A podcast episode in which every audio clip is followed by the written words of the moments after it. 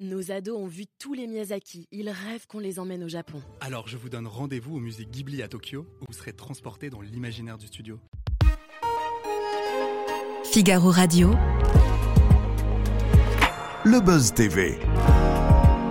Sarah Lecoeuvre et Damien Canivez. Bonjour à toutes et à tous, je suis très heureux de vous retrouver pour ce nouveau numéro du Buzz TV. Salut Sarah Bonjour Damien Allez c'est parti, aujourd'hui nous accueillons dans ce studio une présentatrice qui modère des débats inflammables à l'aide d'une voix douce et d'une tolérance en toutes circonstances. Bonjour Christine Kelly Bonjour Damien. Bienvenue Bonjour. sur ce plateau. C'est un plaisir. Alors vous présentez, on le rappelle, face à l'info, c'est du lundi au jeudi à 19h sur CNews, mais vous serez sur C8, ce sera ce mardi, à l'occasion d'un documentaire qui s'intitule Enquête au cœur de la fin de vie, mourir n'est pas tuer. C'est produit par Bernard Lavillardière et à la suite de ce- cette enquête, vous allez animer un débat sur ce sujet. Déjà, la première question que je voulais vous poser, ça ne vous embête pas trop de faire des infidélités à CNews, là, comme ça, euh, en allant sur C8 Pas du tout. On reste dans le même groupe, on reste dans la famille et c'est important. Et je suis ravie vraiment de faire ce, ce petit écart quand même, mais effectivement. C'est assez étonnant C8, d'ailleurs. euh, C'est assez étonnant de voir un documentaire euh, qui amène un débat euh, sur C8, alors que d'habitude, on a plutôt de- l'habitude d'avoir des, des débats sur CNews, sur votre chaîne. Je trouve que c'est très bien que C8 s'ouvre à des débats de société, Ah. à des magazines de société, à des sujets de société, et que justement, ça c'est le premier volet de débat de société, mais il y en aura d'autres sur C8, et je suis ravie d'arriver euh, sur C8 avec euh, cette petite casquette de débat de société Ah ouais. euh, pour donner une petite touche supplémentaire et ne pas effectivement laisser que ces sujets à CNews, à l'information, mais les divulguer au sens large. Et comment cette soirée est-elle née? Quelle a été euh, l'idée de départ? Vous vous êtes dit, là, il va y avoir un projet de loi qui devrait être présenté par le gouvernement d'ici quelques semaines. Il faut qu'on en parle, il faut euh, faire de la pédagogie autour de ce sujet qu'est l'euthanasie. Oui, c'est exactement ça. La volonté de la direction a été euh, de discuter de ce sujet, encore une fois, parmi d'autres qui viendront euh, évidemment euh, euh, dans les mois qui viennent, de ce sujet de société, puisqu'effectivement le projet de loi passe en Conseil des ministres au mois de décembre, il sera débattu au Parlement. C'est le moment justement pour discuter de ce sujet de la fin de vie. Et c'est intéressant dans le sens où euh, on entend euh, différents euh, sons de cloche, mais pas tous. On entend beaucoup euh, de pro-euthanasie, mais pas forcément de ceux qui sont contre l'euthanasie. On voit des documentaires qui vont tous dans le même sens, pas ceux qui prennent peut-être un peu plus de hauteur. Donc là, c'est un angle différent et surtout, surtout, un débat dans la deuxième partie, un débat avec quelqu'un comme Olivier Falorni qui est absolument euh, pour la loi euh, euh, pour l'euthanasie et d'autres personnes qui sont contre, d'autres députés qui réfléchissent, qui se posent des questions. C'est intéressant, ça va être intéressant de se poser la question avec des profils différents, dont un philosophe, une infirmière en soins palliatifs. Et j'ai été très interpellée par le documentaire, très interpellée, très émue. Bah Justement, on va en parler dans quelques instants parce que ce documentaire est absolument passionnant. En tout cas, il devrait vous aider à vous forger un avis sur ce sujet. Mais tout de suite, je vous propose de découvrir les news médias présentés par Sarah Lecoeuvre.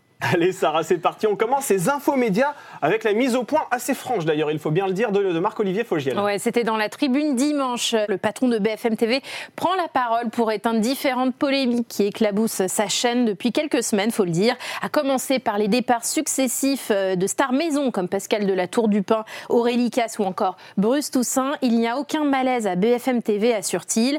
Sur l'émission de Laurent Ruquier, il se dit très satisfait des audiences qui ont doublé en un an et dément toute rumeur de départ de sa nouvelle recrue euh, avant la fin de saison. Et enfin, bien sûr, il répond à Jean-Jacques Bourdin qui l'a vivement critiqué récemment. C'était d'ailleurs sur notre plateau. Euh, ce dernier expliquait que l'ex-animateur de télévision voulait intervenir dans son interview politique le matin en lui parlant à l'oreillette, ce qu'il a toujours évidemment refusé. Il réécrit totalement l'histoire, dit Fogel aujourd'hui. La réalité est moins glorieuse pour lui. Il a été viré de BFM TV suite à une plainte pour agression sexuelle. La seule fois où il a eu une oreillette dans le, il a eu une oreillette sur un plateau, c'était lorsqu'il a présenté la France dans les yeux. Ce jour-là, il était tout tremblotant et tétanisé. Je lui donnais les arguments pour répondre à Valérie Pécresse qui était en train de l'humilier. Voilà ce qu'a Waouh. ce qu'a- ce qu'a dit le, le directeur général de BFM TV. Ah, il n'a pas mâché ces mots-là, Ouais. Marc-Olivier Fogiel. Quel regard portez-vous sur ce qui se passe dans la maison d'en face? Vous êtes sur CNews, BFM TV, c'est la concurrence pour vous. Vous regardez ça d'un œil amusé, ça, ça vous étonne Je n'aime pas trop les polémiques entre Oui. les chaînes déjà. Je n'aime pas trop lorsque justement son, son linge sale qui devrait se laver en famille euh, Mm. euh, ressort un peu dans les médias entre Jean-Jacques Bourdin euh, et, euh, euh, et effectivement Marc-Olivier Fogiel, qui a dit qu'il a porté plainte justement parce qu'il avait une clause de confidentialité, Mmh, de non-dénigrement. de non-dénigrement, Mm. euh, qu'il a reçu de l'argent pour ça, etc. C'est quand même un peu dommage d'en arriver là. Et après, bon, voilà, il y a toujours des, des, des- des difficultés dans, dans toutes les chaînes. Moi, ce que je peux dire par rapport à, à CNews, c'est que face à l'info, et Première chaîne info Vous êtes leader depuis plus de case, 4 ans et c'est le programme de CNews qui est le plus longtemps leader euh, euh, de Première chaîne info. Donc euh, après, euh, et CNews a été euh, Première chaîne info à plusieurs reprises euh, pendant le mois d'octobre. Alors on s'en félicite, on est vraiment très content de ces audiences et sans pour autant aller dénigrer euh, BFM TV. Chacun sa route, chacun son rêve, chacun son destin, c'est chacun son chemin. Je suis incapable de vous dire qui chante ça, mais en tout cas, on l'a tous en tête, bien évidemment. Tonton David, il est mort depuis malheureusement. Allez, on poursuit ces infos médias, Sarah, avec Nagui qui règle ses comptes avec quelqu'un que vous connaissez bien, Eh puisqu'il oui. s'agit de Pascal Pro. Sur Instagram, l'animateur de N'oubliez pas les paroles sur France 2 a écrit un long message au présentateur de CNews, ce dernier l'ayant comparé à Éric Zemmour dans le JDD le même jour, dans sa façon de s'intégrer à la culture et aux, cul- aux coutumes françaises, qui respectent le principe d'assimilation tant défendu par le patron de Reconquête. Ça n'a évidemment pas plu au principal intéressé. Nagui répond, cher monsieur, il semblerait que vous n'ayez pas bien compris mon propos. Respecter un pays qui vous accueille n'appartient pas à un bord politique, encore moins aux autres. Il ajoute, pour certaines personnes que vous vénérez aveuglément, mon prénom est une insulte à la France et des insultes, j'en ai bien qui me viennent en vous lisant et que j'ai envie de vous écrire. Mais mon père m'a appris une chose essentielle qui vous dépasse, le respect. Voilà, Bon. il y va aussi, Nagui. Voilà, un nouveau clash. Je ne vais pas vous faire réagir là-dessus, vous n'aimez pas les clashs, vous l'avez Non, j'aime pas les clashs et puis j'aime bien Ouais. Nagui, j'aime bien Pascal Pro, donc euh, franchement. euh, Voilà, j'allais vous dire, parce que Pascal Pro, vous le croisez forcément euh, en plateau, hein, puisque vous lui rendez l'antenne après votre émission Face à l'info. Quelle re- relation vous avez avec Pascal Pro Des relations. Oui, on se croise, comme je croise Laurence Ferrari, on se croise régulièrement et on s'aime beaucoup hein, à la rédaction de CNews. Et puis surtout, on est une famille. hein, je veux dire, on est une famille. Je veux dire, on prend suffisamment de coups à, à l'extérieur pour ne pas se souder les coudes. Et, et tout en appréciant les autres. Nagui, voilà, c'est un animateur que, que j'aime que j'aime beaucoup. euh, euh, donc, euh, ne me demandez pas de prendre parti entre Ouais. Nagui et Ouais. Pascal Pro. Et vous pourriez faire des éditos comme le fait euh, Pascal Pro tous les Non, dimanches dans le, non, jour- le non, journal du non, dimanche je suis pas très édito, moi. Ouais. pas très. Donnez votre avis pas. sur des sujets. Je pourrais sur certains sujets, mais je n'ai pas, ce, je Ouais. n'ai pas peut-être ce, ce courage qu'ont certains, ou peut-être cette qualité. Je préfère euh, donner la parole à ceux qui font des éditos que faire des éditos. Mm. Eh bien, vous le faites magnifiquement bien, puisque c'est en face à l'info, on va en parler juste après. Et on termine avec le chiffre du jour, c'est 3,8 millions. Ouais, c'est le nombre de téléspectateurs qui étaient rassemblés euh, samedi soir devant la Star Academy saison 11, qui était lancée, euh, présentée toujours par Nico Saliagas sur TF1. La part d'audience est de 18,7%. Alors, c'est bien moins que l'année dernière, hein, où il y avait quasiment 5 millions de curieux rassemblés, mais ce score reste très satisfaisant pour la une, puisque la part d'audience de la fameuse cible euh, de la femme de moins de 50 ans responsable des achats est de plus de 31%. Star Academy, vous regardez Christine Kelly? Non, malheureusement, malheureusement, j'ai pas le temps de regarder. Je prépare beaucoup mon- mes émissions, je travaille beaucoup, mais, euh, mais j'aime bien Star Academy, j'aime bien ce programme. Alors, quand on voit 3,8 euh, 3,8 millions, Ouais. euh, pardon, hein, mais ça témoigne beaucoup de la sûr. baisse Ouais, du nombre de téléspectateurs Ouais. devant la télévision. C'est incroyable. 3,8 millions, c'est c'est quand même euh, euh, un, gouffre par rapport à il y a Star Academy Même il y y a quelques 20 années. ans. Bien Bien, sûr. bien Mm, sûr. on est bien Et c'est- et c'est intéressant de voir comment aujourd'hui le téléspectateur, euh, non seulement il est vieillissant, on sait Ouais. qu'il a 56 ans en moyenne devant la télévision, mais en plus euh, ils sont de moins en moins nombreux et ils regardent des extraits sur les réseaux sociaux plus que les programmes. Ça vous fait peur d'ailleurs ce genre d'indice qui nous montre qu'aujourd'hui la télévision est en partie désertée et que peut-être dans plusieurs générations euh, la télévision ne sera quasiment plus regardée puisqu'il y a une vraie migration de l'audience aujourd'hui? Alors, pas peur, mais ça interpelle. Et c'est pas nouveau. Par exemple, lorsque j'étais au Conseil supérieur de l'audiovisuel, on en avait bien conscience euh, qu'il y avait cette. ce- ce- voilà, que le téléspectateur s'envolait, qu'il allait effectivement plutôt sur les réseaux sociaux. Il n'empêche que ce qu'on peut constater, c'est que, premièrement, lorsqu'il y a un événement, le téléspectateur est devant la télévision, Oui. un gros Sportif événement ou- sportif, ou ou, bien électoral. politique, Mm. électoral, ou bien un, un gros problème sociétal, où Ouais. voilà, le téléspectateur est là, Mm. et il, il- et il vient de plus en plus nombreux devant les chaînes info. Oui. Et ça aussi, euh, c'est c'est intéressant Mm. à constater. Donc tout n'est pas perdu pour la télévision, mais il faut constater un délitement général du téléspectateur devant la télévision. Enquête au cœur de la fin de fin de vie. Mourir n'est pas tuer. Vous animerez, on le rappelle, ensuite un débat euh, sur ce sujet. Déjà, déjà, pardon, au regard du titre, est-ce que ce documentaire est un plaidoyer contre l'euthanasie? Euh, Est-ce que c'est un plaidoyer contre l'euthanasie? Je ne dirais pas ça comme Ouais. ça. Je dirais que c'est un plaidoyer pour un angle qui n'a jamais encore été abordé. Ah c'est-à-dire celui de se donner la possibilité de la réflexion par rapport à l'euthanasie.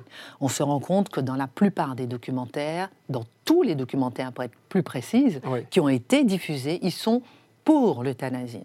Et je trouve intéressant, et, et ça a toujours été mon leitmotiv, même quand j'ai commencé face à l'info, de donner aux téléspectateurs la possibilité d'être intelligent, de donner aux téléspectateurs la possibilité de réfléchir, de donner aux téléspectateurs la clé d'avoir justement suffisamment d'informations pour pouvoir faire ses choix. Et je trouve que dans ce documentaire, on aborde euh, l'euthanasie euh, de façon euh, différente pour pouvoir prendre soi-même ses choix, qui est une décision complètement intime, personnelle, strictement individuelle. Et là, avec la loi à venir, on va demander à la société de prendre la décision pour chacun d'entre nous. Faut-il se poser cette question? La loi doit-elle aller jusque-là? C'est la question qu'on va se poser. Et, et comment vous expliquez que le débat soit déséquilibré euh, sur ce sujet-là, sur l'euthanasie? Il y a une espèce de peut-être de bien-pensance autour euh, du sujet? Je pense qu'il y a une certaine bien-pensance autour du sujet, parce qu'il y a beaucoup de pays qui ont accepté, qui ont voté en faveur de l'euthanasie. Mais ce qui est intéressant de souligner, c'est qu'on a été, nous, en France, l'un des premiers pays à se poser euh, des questions sur le sujet. En 2010, la loi sur les soins palliatifs. Et les soins palliatifs euh, sont, ne sont pas suffisamment développés en, en France, mais on se rend compte que lorsque les patients qui sont en fin de vie ont accès aux soins palliatifs, ne demandent pas l'euthanasie. On se rend compte aussi que les patients qui demandent l'euthanasie, en étant bien portants comme vous et moi, euh, lorsqu'ils arrivent au moment de la fin de vie, changent d'avis. Et ça, ce sont des choses qu'on a besoin d'entendre. Et non pas pour donner, euh, euh, pour dicter la pensée des uns et des autres, mais pour donner à penser, donner à réfléchir, pour pouvoir se faire une vraie euh, réflexion euh, sur la question. Et ce qui est très intéressant dans ce documentaire aussi, c'est qu'on voit les dérives qui peuvent être liées à une légalisation de l'euthanasie. On voit en Belgique que ça a été admis pour de nobles raisons, pour des personnes qui étaient vraiment dans d'atroces souffrances, qui vivaient avec d'atroces souffrances physiques, psychologiques, et qu'en réalité, cette euthanasie-là a eu lieu vers des, enfin, sur des personnes qui, elles, n'en avaient pas réellement besoin, ou qui, en tout cas, ne faisaient pas partie des critères qui étaient retenus normalement pour l'euthanasie. Et ça, c'est c'est important de se poser la question, c'est-à-dire d'aller voir les pays où on a déjà euh, accepté euh, l'euthanasie et qu'est-ce qui se passe concrètement? Est-ce que effectivement euh, la famille est satisfaite? Est-ce que ceux qui demandent l'euthanasie correspondent à la loi au départ? Est-ce que ah, donc on se rend compte dans le documentaire finalement que ils sont de plus en plus nombreux à ne pas correspondre à la loi au départ et ils sont de plus en plus nombreux à demander euh, l'euthanasie. Donc on a des jeunes euh, qui demandent l'euthanasie, Ouais. on a des profils qui ne sont pas forcément en fin de vie qui demandent l'euthanasie. Donc euh, se demander est-ce qu'on peut aller jusqu'à ces dérives? Et puis ce qu'on peut voir aussi euh, dans ce documentaire, c'est qu'on oublie que sur ce sujet, je parlais de la loi sur les soins palliatifs, mais il y a quatre lois qui existent déjà. Question est-ce que ces lois suffisent? Question, l'acharnement thérapeutique, par exemple. Personne ne veut euh, d'acharnement thérapeutique et personne ne veut mourir, euh, ne veut souffrir en mourant. Ça, c'est déjà clair. Est-ce que l'acharnement thérapeutique, qui est interdit par la loi, personne ne le sait, est euh, suffisamment appliqué pour pouvoir mourir en dignité, entre guillemets, si le, le terme est assez galvaudé. Donc ce sont tous ces petits éclairages qu'on va mettre, parce que personne ne parle de ces quatre lois qui existent déjà, des soins palliatifs, de l'acharnement thérapeutique déjà interdit. Peut-être qu'il suffit simplement d'un soin palliatif pour pouvoir mourir en dignité. Peut-être qu'il suffit simplement de dire que je ne veux pas l'acharnement l'acharnement thérapeutique euh, en accord avec la loi pour pouvoir mourir en dignité, toujours entre guillemets. Ce sont des questions qu'on pourra se poser et qu'on va inviter le téléspectateur à se poser lui-même. Oui, il y a peut-être d'autres alternatives. Vous avez déjà été personnellement confronté à ce thème de la fin de vie? Oui, tout le monde a déjà été confronté et je pense que c'est important de rappeler que tout le monde est concerné à un moment ou à un autre. Et euh, dans ma famille, effectivement, euh, et on sait que c'est toujours des moments extrêmement pénibles. Et il y a la théorie et il y a la pratique. Il y a en parler et il y a le vivre. Euh, donc c'est important euh, de savoir qu'on sera tous concernés aussi à un moment. Et la question qu'on peut se poser autour de ces sujets, c'est au bout du bout, Qu'est-ce que ça va modifier dans notre société? Cette faiblesse devant peut-être papy, mamie qui sont en train de souffrir, en train de partir, ou bien un oncle, une tante. Mm. Euh, euh, quel regard porte-t-on sur cette personne? Est-ce que ça reste encore un être humain? Est-ce qu'il a encore besoin d'humanité? Est-ce qu'il a encore besoin qu'on lui tienne la main Ou bien est-ce qu'on le considère, pardonnez-moi l'expression, comme un déchet de la société et qu'il doit s'en aller?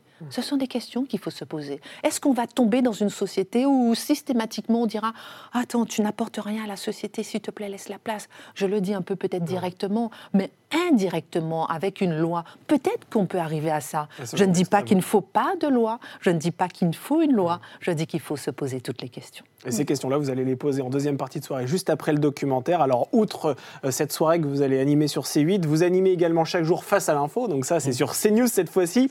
Euh, et c'est vrai qu'on l'a constaté depuis octobre, depuis début octobre. euh, L'horreur a monté d'un cran aujourd'hui dans, dans l'actualité. L'antisémitisme, le terrorisme, la guerre au Proche-Orient, euh, avec ces images horribles d'enfants morts d'un côté comme de l'autre. D'ailleurs, psychologiquement, est-ce que votre émission d'actualité n'est pas devenue un peu trop pesante pour vous?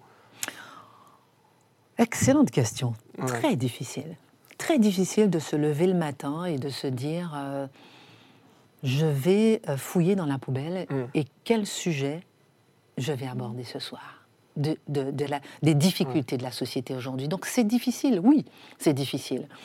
Euh, j'ai décidé depuis euh, le 9 octobre, c'est-à-dire depuis le lundi qui a suivi le 7 octobre, d'être euh, positive Ouais. d'être là pour donner l'information, d'être là euh, pour euh, faire abstraction justement de toute cette pesanteur hein, qui peut exister justement sur la société en ce moment pour être le plus objectif possible, en tout cas pour tenter d'être le plus objectif possible. Donc c'est un moment très difficile pour nos journalistes, mais il faut euh, faire face à l'actualité et affronter les sujets, les sujets qui fâchent, même les sujets qui nous blessent, nous.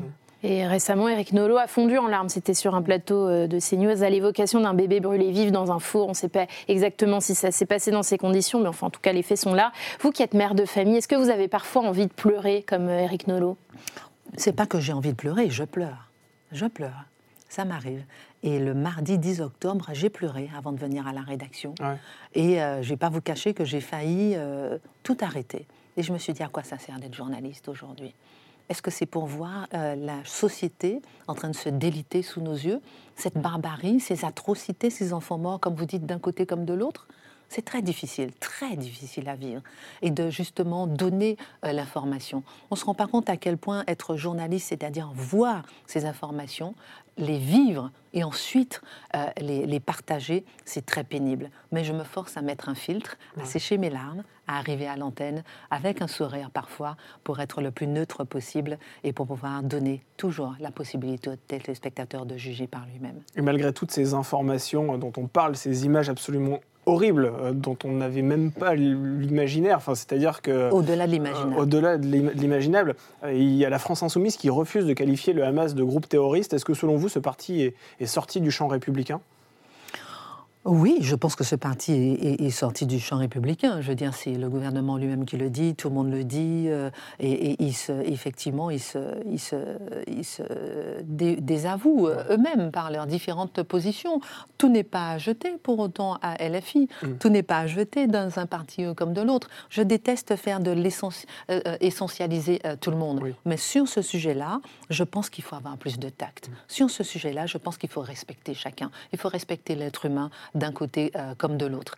Et je pense que et pour ces états généraux euh, du journalisme dont on va parler, Oui. euh, c'est Algavo, pardon, je vous ai un Non, peu... non, mais alors c'est la prochaine question, ah, donc la transition est parfaite. Allez-y, allez-y. c'est les états généraux du journalisme Oui. que j'organise à Algavo ce samedi 11 novembre à Paris. L'idée, c'est de se poser qu'est-ce que le journalisme aujourd'hui? Tout le monde s'improvise journaliste. On prend une caméra, on prend un petit appareil photo, on va à droite à gauche et on se dit journaliste. Qu'est-ce que le journalisme aujourd'hui? Qu'est-ce qu'il est devenu? Euh, euh, Est-ce que le journalisme nous dit tout? Est-ce que le journaliste euh, remplit bien son rôle aujourd'hui? Pourquoi est-ce qu'on ne fait plus confiance aux journalistes aujourd'hui? Est-ce que le journaliste aujourd'hui c'est celui qui reprend les infos style un peu biaisé parfois, comme l'a montré l'AFP qui s'est excusé, comme l'a montré Le Monde qui s'est excusé? Ou bien est-ce que c'est justement aller euh, euh, se poser des questions que d'autres ne se posent pas. Il y a trop de questions à poser sur ce métier aujourd'hui, alors qu'aujourd'hui l'information est capitale. Et je disais tout à l'heure que les gens viennent pour les chaînes d'information de plus en plus. Et là, vous parlez du journalisme et l'humour, parce qu'il y en a un, il y a un humoriste Oui. de France Inter qui fait polémique, c'est Guillaume Meurice, puisqu'il a comparé euh, ben, Benjamin Netanyahou à un nazi sans prépuce. Je le cite, l'ARCOM a été saisi, alors on s'adresse évidemment à l'ancienne membre du CSA que vous êtes. Est-ce que le régulateur des médias doit sanctionner ces propos?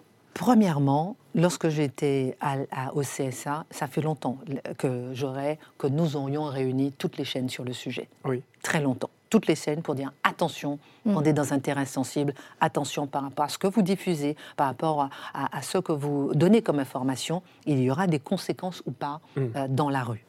Premièrement. Donc je trouve que la réaction de l'ARCOM, elle existe, mais elle est tardive sur ce sujet de façon générale. Mais je la salue parce qu'il faut absolument interpeller les médias sur la façon dont ils retransmettent l'information. Deuxièmement, sur les propos de Guillaume Meurice, la question ne se pose pas, bien sûr. Bien sûr que, nous aurions sanctionné, que j'aurais été au CSA et que j'aurais euh, euh, euh, sanctionné. Je me rappelle quand on était au CSA, on avait bien sanctionné, sous couvert de l'humour, une blague qui avait été faite sur un génocide au Rwanda. Nous avions sanctionné et nous avons fait une mise en demeure. Donc ce n'est pas se cacher derrière l'humour pour pouvoir mettre de l'huile sur le feu. Je trouve que la société aujourd'hui, elle est déjà tellement tendue que tous ceux qui mettent de l'huile sur le feu doivent être sanctionnés, doivent être rappelés à l'ordre et pour pouvoir maîtriser. Et le rôle des médias aujourd'hui est capital dans le traitement de l'information et dans la, la- la maîtrise justement de la qualité de l'information. Alors vendredi, nous recevions sur ce plateau Jean-Luc Delemoine. Vous allez voir qu'il vous a posé une question qui n'a absolument rien à voir avec tout ce Ah dont bon nous venons de parler actuellement, mais je voulais absolument que vous la découvriez. Regardez. Je sais que tu as un rythme incroyable. Comment fais-tu pour avoir une telle qualité de coiffure, avec des cheveux aussi bien tirés chaque soir, si bien lissés? Parce que ça, ça, ça force le respect. Et je t'ai toujours connu impeccable. Donc je pense qu'il y a un, un conseil et les gens veulent savoir. Et vous êtes fidèle à votre réputation, Excellent. Christine Kelly. Vous êtes impeccable aujourd'hui aussi. Comment faites-vous? Quel est votre C'est gentil. secret capillaire? Ah, Alors c'est incroyable parce que hier soir j'ai passé une heure à démêler mes cheveux, j'en pouvais plus. J'ai pris, j'ai pris des ciseaux, j'ai coupé des nœuds, donc. euh, Ah oui, vous et, et- et voir. je mets un, un gros, un gros pot de gel parce que sinon j'y arrive pas pour les plaquer. euh. voilà, Jean-Luc et, et je, et je me dis tout le temps que c'est important d'être euh, impec devant le téléspectateur. On arrive dans son salon, Oui. on arrive dans sa cuisine, on arrive dans sa vie. Il faut que les cheveux soient rangés et que l'information prime. Bon ben voilà, au moins, vous avez votre réponse, Jean-Luc Lemoyne. Vous allez pouvoir peut-être soigner votre capillaire également. Allez, Il est toujours impec aussi. Cette émission avec notre dernière rubrique qui s'appelle Au suivant.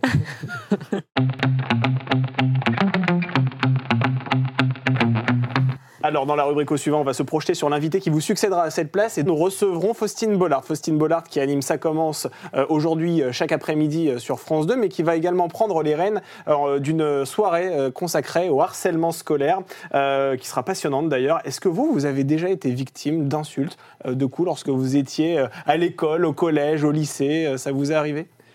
Bien sûr. Ouais. Lorsque, j'avais. quel âge j'avais? J'avais peut-être euh, 10 ans. Ouais. J'étais au collège, j'avais une petite année d'avance. Et un jour, il y avait mon nom de famille écrit sur le collège, à la craie, en très, très, très, très gros. Mon nom, euh, pute. C'est pas vrai. Ah ouais. Je ne savais même pas ce que ça voulait dire embrasser un garçon, être Ouais. amoureuse, ni quoi que ce soit. Et c'était des filles qui étaient jalouses parce que des garçons plus grands étaient amoureux de moi et tout. Ah. J'ai été traumatisée, ça m'a vraiment bouleversée. Et puis après, évidemment, on est toujours euh, différente, Oui. on est toujours voilà l'objet de la risée. Mais je dis toujours qu'il faut puiser dans ce harcèlement pour pouvoir en faire une force. Et je nourris ma fille aujourd'hui en lui disant ose être différente, Mm. malgré les critiques, malgré euh, le fait qu'on puisse te montrer du doigt, malgré le fait d'être différente. Saisis le fait d'être différente et cultive ta différence. Ouais, c'est une crainte que vous avez pour votre fille, euh, le harcèlement scolaire Bien sûr, bien sûr, mais Ouais. depuis toute petite, hein, je lui dis tout le temps, je lui dis sois différente. Et je lui dis, euh, si jamais on te montre du doigt, n'oublie jamais qu'il faut oser être différente. Si ça va trop loin, tu dis à- aux animateurs, tu dis à la directrice, tu dis à la maîtresse et surtout tu dis toi, maman. D'ailleurs, vous étiez quel élève quand vous étiez euh, au collège, en primaire? Vous étiez une bonne élève? Euh, Vous étiez l'élève Oh, modèle? J'étais moyenne plus. Moyenne J'ai plus. jamais été première de la classe, jamais été Vous première de la classe, mais quoi. moyenne plus. Non, pas le minimum. J'étais- J'avais des parents qui étaient très très stricts, donc je travaillais quand même beaucoup. Mais j'ai jamais eu que des 20 sur 20, mais j'avais peut-être des 18, des 16. Voilà, j'étais moyenne plus. Et, et, euh, mais par, par contre, j'ai toujours aimé le travail. J'adore travailler. Si je ne travaille pas pour l'école, je travaille pour autre chose. J'adore créer, comme les états généraux du journalisme. Oui. J'adore innover, j'adore faire, j'ad- j'adore travailler. Je suis une staccanoviste. hein. Si je travaille pour, pour ça, je travaille pour mon association. Je trouve que, que franchement, le, le travail, c'est la vie. Moi, j'adore. Et Faustine Bollard, c'est vrai qu'elle est connue aussi pour animer des émissions de divertissement. Vous, on a l'habitude de vous voir dans un segment qui est plus euh, l'information. Est-ce que vous aimeriez euh, faire davantage d'émissions de, de divertissement? Pas forcément, mais j'aime bien les émissions, euh, les débats de société, comme euh, demain soir sur, euh, Oui. sur C8. euh, les débats de société, j'aime bien. Divertissement, pourquoi pas hein. J'ai travaillé avec Cyril Hanouna sur TPMP, c'était intéressant, mais je, me ser- je serais beaucoup plus à l'aise sur les émissions de société ou d'information. Eh bien, c'est à votre tour maintenant de poser votre question à Faustine Bollard. Je vous en prie. Alors, Faustine, j'adore votre travail, j'adore votre émission avec des témoignages sur France 2 et la façon dont vous accouchez euh, vos différents intervenants. Question, je vous ai vu dans plusieurs euh, euh, programmes différents. Comment faites-vous pour durer Quel est votre secret pour durer à la télévision? Rien à voir avec les conseils coiffeurs cette fois-ci. Merci beaucoup, Christine Kelly, d'avoir été notre invitée. Je rappelle que vous animerez donc le débat à la suite du documentaire Enquête au cœur de la fin de vie. Mourir n'est pas tué. Ça, c'est diffusé en première partie de soirée sur C8. Vous animez également Face à l'info. Ça, c'est tous les jours du lundi au jeudi euh, sur CNews à 19h. Les états généraux du journalisme. Ça, c'est ce samedi 11 novembre, euh, Salgavo à Paris. Et puis, vous sortez aussi ce livre euh, dont on parlera avec Marc Menant euh, sur ce plateau qui est consacré aux grands destins qui ont fait l'histoire. Et ça, ça sort le 23 novembre prochain. Merci beaucoup, Merci beaucoup, d'avoir été sur ce Merci, plateau. Sarah. Nos ados ont vu tous les Miyazaki. Ils rêvent qu'on les emmène au Japon. Alors je vous donne rendez-vous au musée Ghibli à Tokyo, où vous serez transporté dans l'imaginaire du studio.